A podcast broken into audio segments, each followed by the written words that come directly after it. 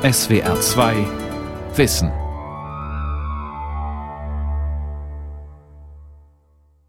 Mit der SWR2 Aula und dem Thema Entrückt und weltfremd, Innerlichkeit als Konzept und Klischee am Mikrofon Ralf Kaspari.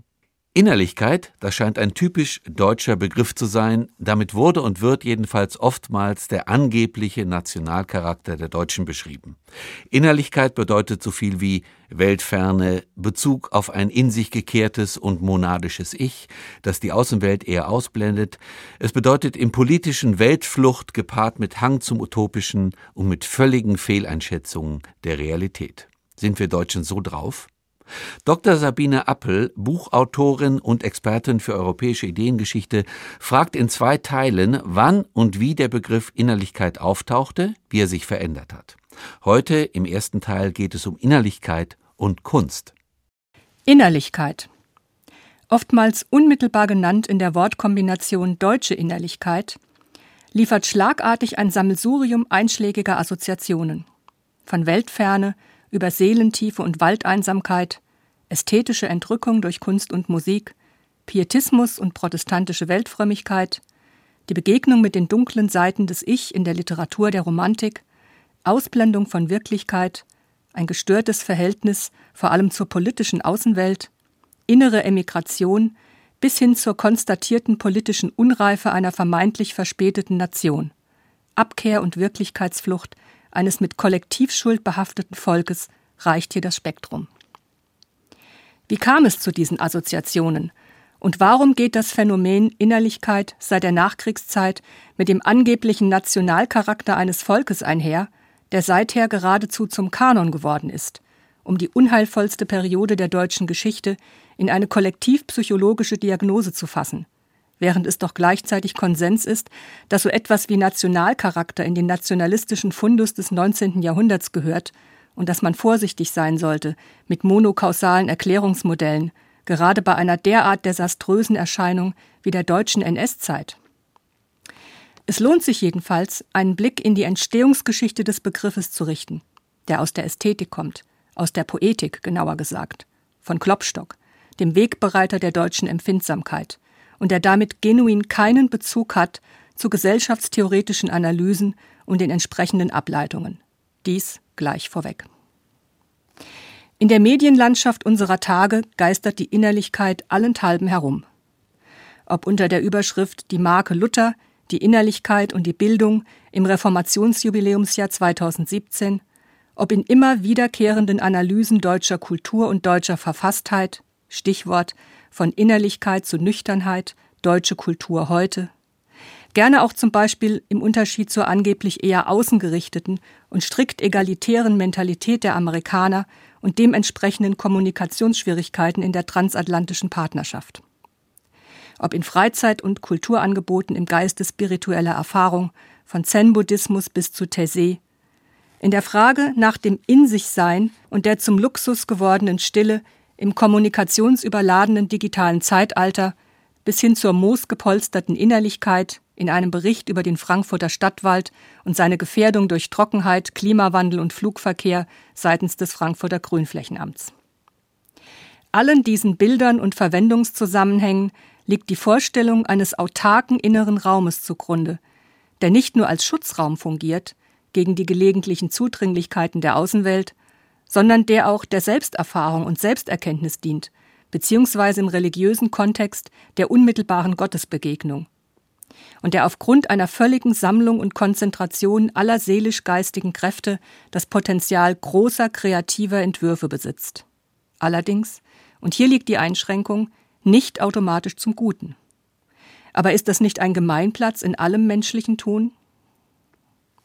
Georgi Schischkow definiert Innerlichkeit in seinem philosophischen Wörterbuch in der 21. Auflage 1982 eindeutig in einem mystischen Kontext, wonach sie, Zitat, eine psychische Potenz hohen, vielleicht des höchsten Ranges ist. Denn, Zitat, sie bereitet dem Geist den Weg zur Wahrheit. Zur Wahrheit also. Nun ja, Außer Acht lassend, dass die Begriffsgeschichte der Innerlichkeit nicht in der Mystik, also im christlichen Mittelalter, ihren Anfang nahm, sondern deutlich später, in der deutschen Frühklassik und wie gesagt in einem poetologischen Kontext, stünde sie nach dieser Definition aber eindeutig im Zusammenhang mit der Vorstellung einer Aneignung von Welt durch das selbstbestimmte und schöpferische, zugleich auch verantwortungsvolle Individuum in seiner gestalterischen und souveränen Verfassung, wie sie auch die deutschen Klassiker propagieren, also die Zeitgenossen der Innerlichkeit in der historischen Genese des Wortes. Da ist noch keine Rede von Missbrauch durch Welt- oder Wirklichkeitsflucht, wie sie den Interpreten einer Zeit gegenwärtig sein musste, die den sogenannten deutschen Geist im Inferno des Zweiten Weltkriegs und in den Vernichtungslagern von Auschwitz aufgehen sahen. So oder so muss die Frage gestellt werden, und zwar immer wieder. Und ob hier wirklich eine so klare Linie vorliegt, wie es diese Deutungsrichtung behauptet, davon abgesehen, dass so etwas wie ein deutscher Geist oder Ungeist, auch wenn man es heute anders ausdrücken würde, nun wirklich ein völkischer Anachronismus ist. Die Romantik, diese Blüte der Innerlichkeit wurde im Grunde in England erfunden, wie übrigens auch die Empfindsamkeit, etwa eine Generation zuvor. Die ganze Sphäre von Kreuz, Tod und Gruft, schließlich die Thomas Mann wesensmäßig der deutschen Geisteswelt zuordnet, hat sich ausgehend von der englischen Schauerromantik ziemlich flächendeckend über Europa verbreitet. Shakespeares Hamlet, diese literarische Kernfigur tatgelähmter Introspektion, wie sie geradezu epochal wurde als Archetyp abendländischer Modernität und Zerrissenheit, im späten 16. Jahrhundert entstanden, ist ein dänischer Prinz, aus der Feder eines Epochengenies und englischen Kosmopoliten geflossen. Nur Faust, nun ja, Faust, der historische Faust, ist ein Deutscher.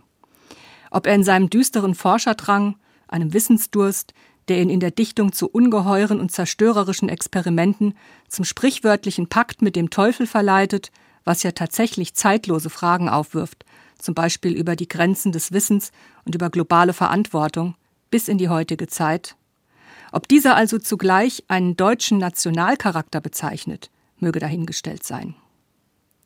Auch französische, niederländische, spanische und polnische Autoren haben sich mit dem Teufelsbündner beschäftigt.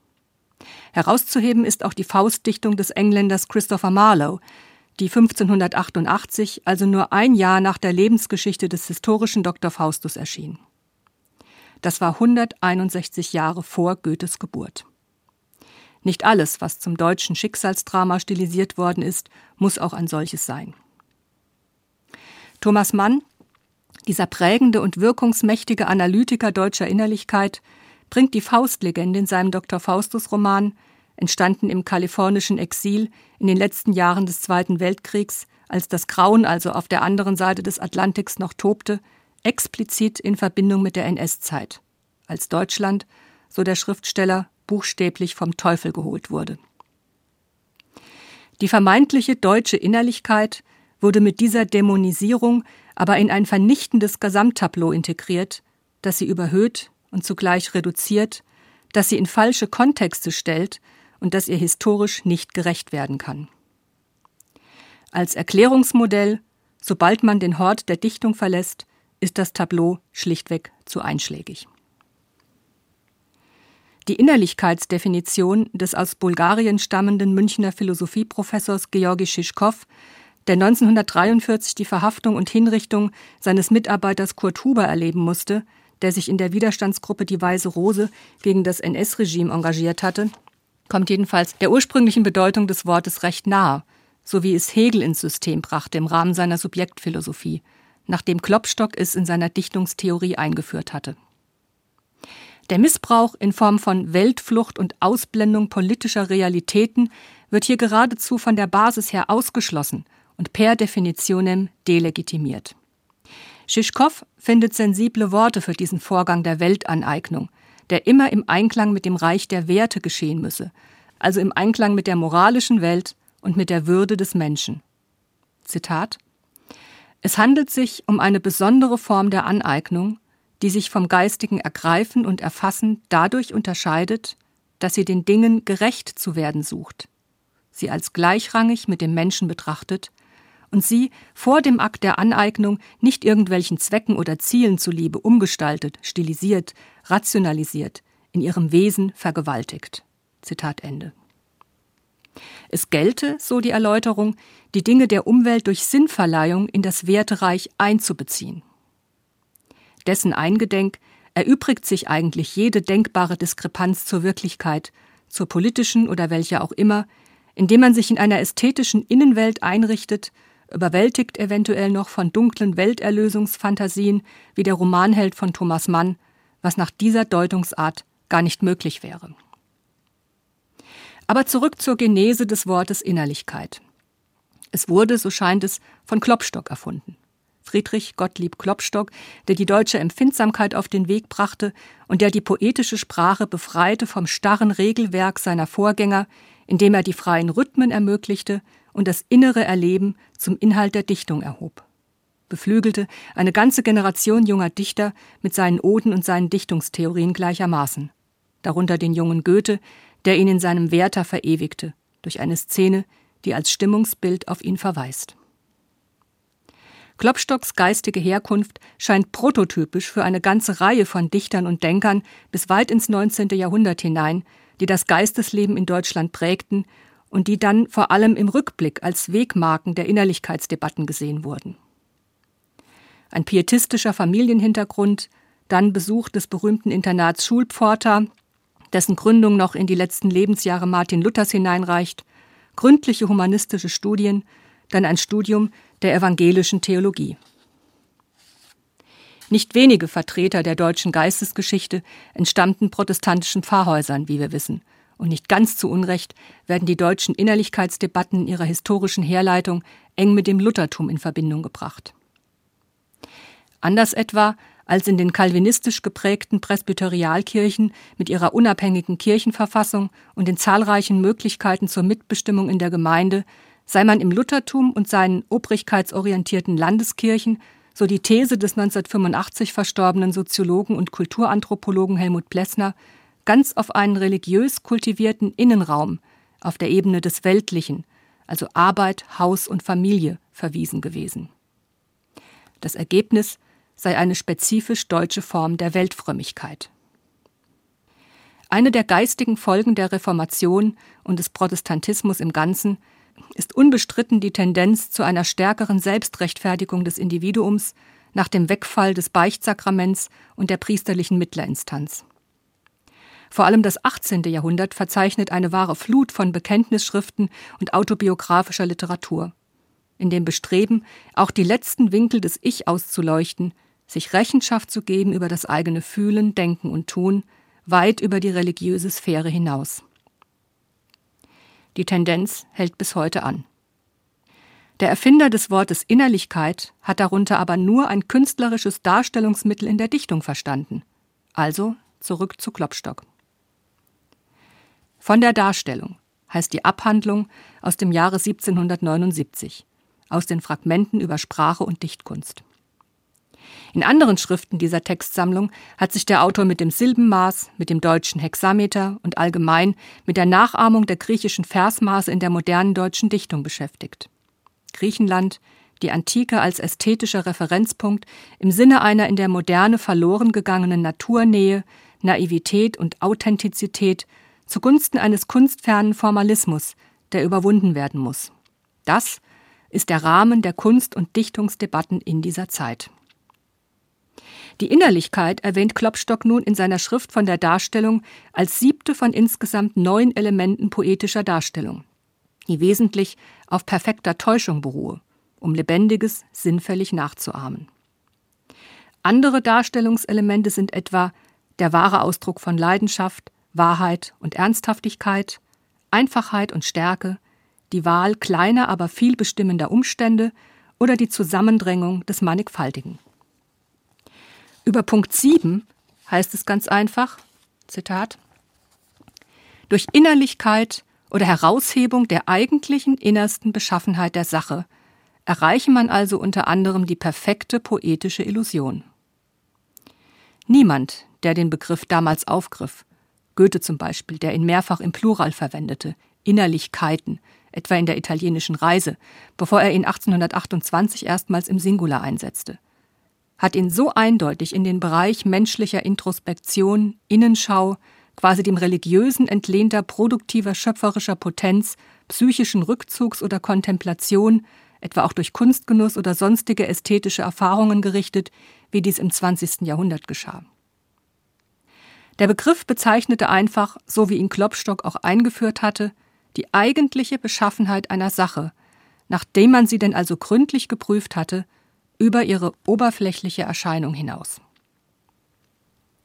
Es ist die Gleichzeitigkeit der Ereignisse, die bereits skizzierte zunehmende Subjektivierung im europäischen Geistesleben und vor allem in der Literatur am Vorabend der Französischen Revolution mit weiter Vorlaufzeit bis ins nächste Jahrhundert und das Aufkommen eines schillernden Begriffes, die seine einschlägige Verwendung im Rückblick beförderte. Ein Satz aus Goethes Werther drückt diesen bahnbrechenden Subjektivismus sinnfällig aus. Ich kehre in mich selbst zurück und finde eine Welt. Aber wieder kommt der Impuls dazu nicht aus Deutschland, sondern aus der französischen Schweiz, von dem damals in Europa noch wirkungsmächtigeren Jean-Jacques Rousseau, der das Thema der authentischen Ich-Erfahrung, die sich von gesellschaftlichen Normen befreit und hier auch letztlich einen gesellschaftsrevolutionären Anspruch erhebt, ausgiebig in seinen Romanen Emile und Julie ou la Nouvelle Héloïse ausbreitete, bevor er es autobiografisch gleichsam zum alleinigen Thema machte. Einzig und allein ich schreibt Rousseau in seiner erst posthum erschienenen Autobiografie den Bekenntnissen Confession. Ich fühle mein Herz und ich kenne die Menschen.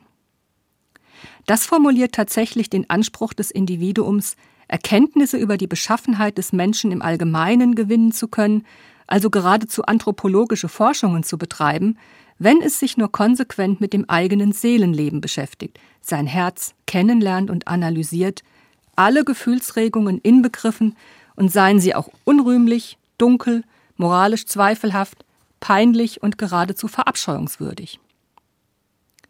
Das authentische Ich blieb als Thema im Zentrum der Dichtung, deren literarische Helden alle in einer gewissen Diskrepanz zur gesellschaftlichen Wirklichkeit standen und eine gestörte Beziehung von Ich und Welt dokumentierten. Auch diese ungesunde Form der Innerlichkeit die zugleich die Krankheit einer Epoche zum Ausdruck bringt, unvereinbare Forderungen, das Zusammenstoßen von Anspruch und Wirklichkeit, Resignation infolge zerschlagener Hoffnungen nach der gescheiterten Revolution und den restaurativen Tendenzen der Zeit, erhielt vielfachen literarischen Ausdruck im neuen Jahrhundert und beschränkte sich ganz gewiss nicht auf Deutschland. Den Weltschmerz, auch Mal du siècle genannt, die Zerrissenheit des Künstlers und Intellektuellen, der keinen Bezug mehr findet zur Welt. Findet man etwa in dem 1802 erschienenen autobiografischen Roman René des französischen Schriftstellers und Diplomaten François René de Chateaubriand, in dem Roman Adolphe des Schweizer Politikers und Staatstheoretikers Benjamin Constant, der im Frankreich der nachrevolutionären Epoche die politische Bühne betrat, oder in dem Versepos Child Harold's Pilgrimage des englischen Dichters Lord Byron zwischen 1812 und 1818 entstanden. Die Romantik in Deutschland entwickelte sich zu der Zeit allerdings teilweise in eine politisch reaktionäre Richtung, wenn man ihre Enthaltsamkeit im politisch Konkreten in Zusammenhang bringt mit ihrer Verklärung des Mittelalters und des Katholizismus sowie einer ästhetischen Theorie, die unter dem Stichwort Romantisierung des Lebens die stellenweise befremdliche Wendung vollzog, diese auch auf die politische Sphäre übertragen zu wollen. So jedenfalls Friedrich von Hardenberg alias Novalis in seiner seltsamen Schrift Glaube und Liebe oder der König und die Königin, erschienen 1798 in den Jahrbüchern der preußischen Monarchie, die selbst dem Jenaer Freundeskreis peinlich war. Es gab andere Beispiele alles merkwürdig anmutenden metapolitischen Utopismus in der vom Revolutionsgeschehen in Frankreich tief enttäuschten jungen Romantikergeneration, der zumindest was die konkreten Fragen der Zeit anbelangt, Regierungsformen, Freiheitsrechte, Verfassungsdebatten, gelinde gesagt, niemandem weiterhalf. Auch der Freiherr von Eichendorff, ein Vertreter der nächsten Romantikergeneration, würde dem Adel eine führende Rolle in den politischen Fragen der Zeit zuschreiben, ähnlich wie Novalis in seiner Huldigungsschrift an den preußischen König Friedrich Wilhelm III. Ebenso wandte sich der dichtende Freiherr gegen einen institutionalisierten Freiheitsbegriff und gegen die Konstitution. Aus Angst vor einer, wie man sagte, Durchrationalisierung des Lebens, die auch den Hintergrund bildet für den magischen Idealismus seines Standesgenossen Novalis. Wenn man so will, kann man hier einen Ausdruck unangemessener Übertragung eines poetischen Weltverhältnisses auf die prosaische Sphäre der Politik sehen die andere Fragen stellt und andere Antworten braucht als die Dichtung. Und im Übrigen sind die Haltungen der Autoren, die sich gewissen progressiven Debatten entzogen, auch ein Beitrag zur konservativen Geschichtsschreibung.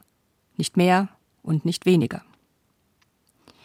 Hier den Beginn eines deutschen Verhängnisses sehen zu wollen, Innerlichkeit in seiner ungesündesten Form, eine Verklärung der Nachtseiten der menschlichen Existenz und des Irrationalismus, die zu einer krankhaften Abkehr von der politischen Sphäre unter Inkaufnahme rückwärts gewandter Ideologien geführt haben soll, bis zur großen Katastrophe 130 Jahre danach, ungeachtet der ungeheuren zeitlichen Spanne und ihrer heterogenen Entwicklungen auf den verschiedenen Feldern von Kultur und Gesellschaft, Wissenschaft, Ökonomie, Politik, auch ungeachtet der Tatsache, dass wahrscheinlich nur ein sehr kleiner Teil eines Volkes eine Affinität zu den Schöpfungen der literarischen Eliten besitzt, hat allerdings selbst das Potenzial einer mythischen Deutung. Es ist zumindest eine gewagte Schlussfolgerung, zumal es auch deutsche Romantiker mit einer anderen Ausrichtung gab, etwa August Wilhelm Schlegel, ein politisch mittiger Geist, der das Geschehen in der Zeit der Befreiungskriege kritisch begleitete und kommentierte, oder seine Ehefrau Caroline, die später Schelling heiratete, eine Ex-Jakobinerin, die zeitlebens den Revolutionsidealen die Treue hielt. Die romantische Ära brachte auch noch ganz andere Blüten hervor als Nachthymnen und Kreuztod und Gruft. Man denke nur an den deutschen Antiromantiker und Querdenker Heinrich Heinre. Die romantische Politsatire von Ludwig Tieck, der gestiefelte Kater, wird heute leider nur noch als Märchen für Kinder gelesen. Eines aber scheint klar. Die romantischen Dichter anderer europäischer Länder wussten die dichterische und die politische Sphäre besser zu trennen. Weder Chateaubriand noch Constant, der Diplomat und der Staatsmann, letzterer übrigens ein Vorkämpfer des europäischen Liberalismus, haben jemals den Versuch unternommen, das romantische Weltverhältnis, dem sie in ihren Dichtungen Ausdruck verliehen, auf die Sphäre der Politik übertragen zu wollen. Vielmehr war ersteres ja ein Ausdruck politischen Mangels. Dass unter dem Motto eines magischen Idealismus in Verbindung mit einer Verklärung des katholischen Mittelalters die mittelalterliche Reichsidee reaktiviert wurde, wie durch den Dichter Novalis, wodurch gewissermaßen alle virulenten Tagesdebatten der Politik in einem mythischen Konstrukt neutralisiert wurden, ist in der Tat eine deutsche Spezialität. Helmut Plessner der auf die Literatur nicht eingeht, sieht hier eine ganz klare Linie. Die mythisch aufgeladene, eigentlich mittelalterliche Reichsidee musste, so Plessner, im Deutschland des 19. Jahrhunderts geradezu zwangsläufig reaktiviert werden, und zwar de facto zum Zeitpunkt von Bismarcks Reichsgründung und der preußischen Monarchie, weil hier ein jahrhundertelanger Hohlraum entstanden war, was die Ausbildung eines neuzeitlichen, auf das natürliche Recht des Menschen gegründeten Staats- und Völkerrechtes betrifft, woran die Deutschen, bedingt unter anderem durch die Besonderheiten der Staatsformen in den zersplitterten deutschen Teilstaaten, im Gegensatz zu anderen europäischen Völkern nicht teilnahmen. Plessner unterstellt den Deutschen, die, so der Autor seit dem 17. Jahrhundert begonnen hätten, Zitat, sich dem Westen zu entfremden, ein mangelndes Verhältnis zum politischen Humanismus, was mit der vielbeschworenen Innerlichkeit der Deutschen zu tun haben soll, eine Ausblendung der politischen Sphäre aus ihrem Geistesleben in Ermangelung realer gesellschaftspolitischer Teilhabemöglichkeiten, mit allen Folgen, die inzwischen zum festen Kanon geworden sind. Obrigkeitsstaatliches Denken, politische Unreife und Indifferenz bei gleichzeitiger Kultivierung metaphysisch-ästhetischer Ersatzwelten, etwa in Philosophie und Musik, die die Deutschen besonders empfänglich gemacht haben sollen für die Ideologie der Nationalsozialisten. Aber auch das Einschlagen eines deutschen Sonderweges, der sich von der politischen Entwicklung des Westens entkoppelte.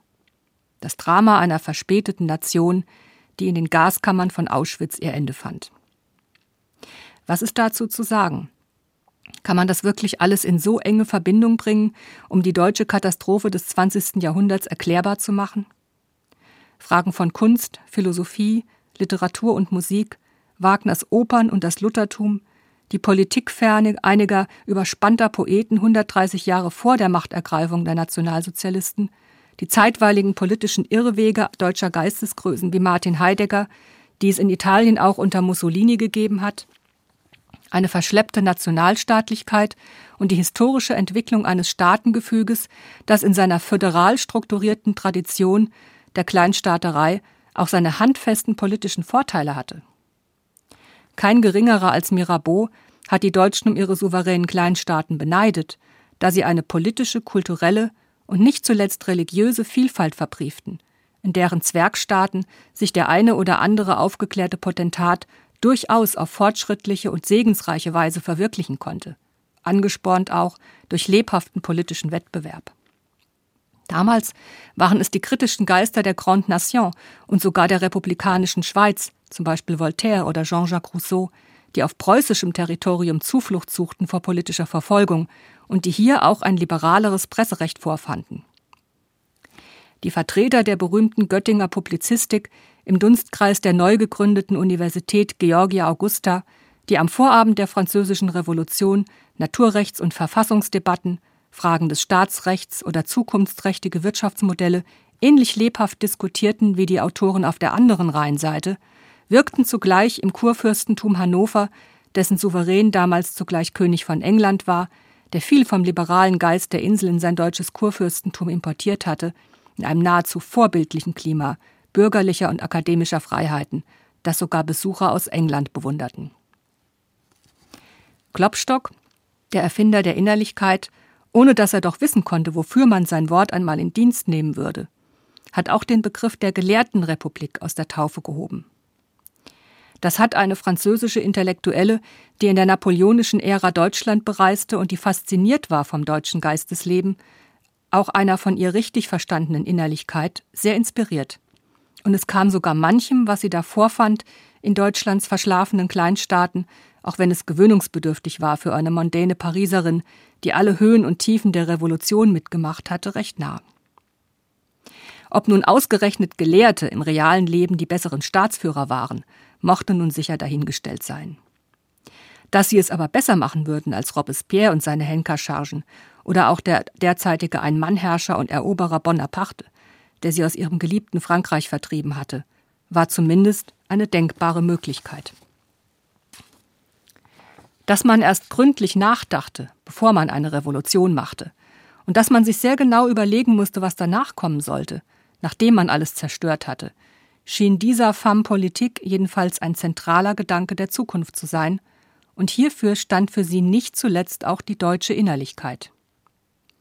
Nach Hegel, der sie in sein philosophisches System integrierte, war sie ein Ausdruck von Besonnenheit und von geistiger Wachheit, die in keinerlei Gegensatz zur äußeren Wirklichkeit stand, sondern sie gewissenhaft prüfend stets integrierte. Ein Zitat Verhausen der subjektiven Innerlichkeit in sich schloss Hegel dezidiert aus. Von daher schien es dieser Reisenden im Land der Dichter und Denker sicherlich wünschenswert, dass alle politischen Akteure der Zeit so gründlich nachdachten wie die deutschen Gelehrten. Sie hörten die SWR2 Aula mit dem Thema Entrückt und weltfremd Innerlichkeit als Konzept und Klischee. Sie hörten einen Vortrag von Dr. Sabine Appel und zwar hörten Sie den ersten Teil. Sie können diese und alle anderen Sendungen nachhören und nachlesen. Infos dazu finden Sie auf unserer Homepage www.swr2.de-aula.